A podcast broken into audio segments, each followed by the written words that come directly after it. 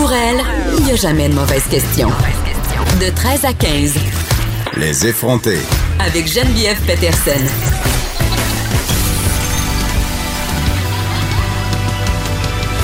Cube Radio.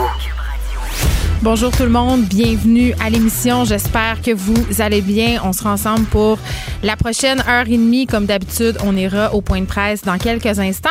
Aujourd'hui, selon plusieurs médias, on fera trois annonces quand même assez importantes. La première, euh, on s'en doutait et ça demeure euh, à confirmer, précisons-le quand même, c'est important.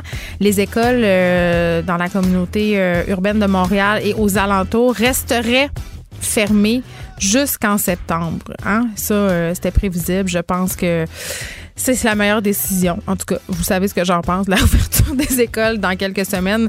Service de garde aussi qui n'ouvrirait pas avant le 1er juin. On sait toujours pas qu'est-ce qui va se passer avec les camps de jour. Et aussi par rapport au commerce, on aurait toujours pas pris de décision sur euh, si on repoussait la date au-delà du 25 mai dans la région de Montréal et dans ses couronnes.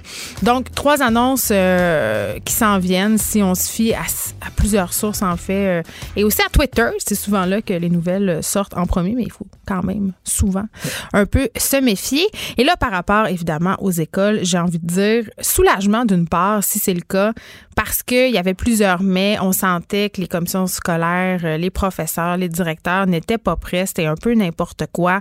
On a soulevé d'ailleurs plusieurs problèmes ici à l'émission, euh, entre autres par rapport aux jeunes enfants, l'impossibilité de maintenir cette distanciation sociale. Par ailleurs, je parlais avec des éducatrices en garderie qui disaient ça sera impossible de maintenir euh, le 2 mètres avec de très jeunes enfants. Puis même en prématernelle et en maternelle, vous le savez, le, mon fils Ernest fréquente une prématernelle 4 ans et tous les apprentissages, toute la journée, en fait, se déroule autour des activités de groupe, autour aussi du jeu ensemble. Tu sais, c'est pas euh, maternelle 4 ans, là, t'es pas en train euh, d'avoir euh, des cours très, très académiques où on t'explique une matière, là, tu fais des bricolages.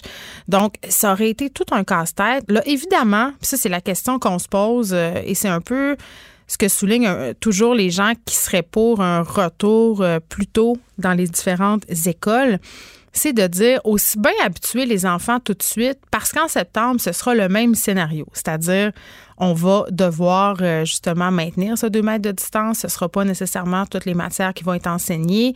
On va devoir faire attention dans la cour euh, de récréation.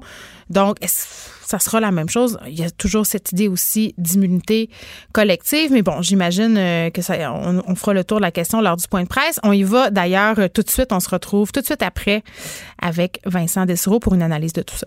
Madame Chantal Rouleau, du directeur national de la santé publique, Monsieur Horacio Arruda, de la mairesse de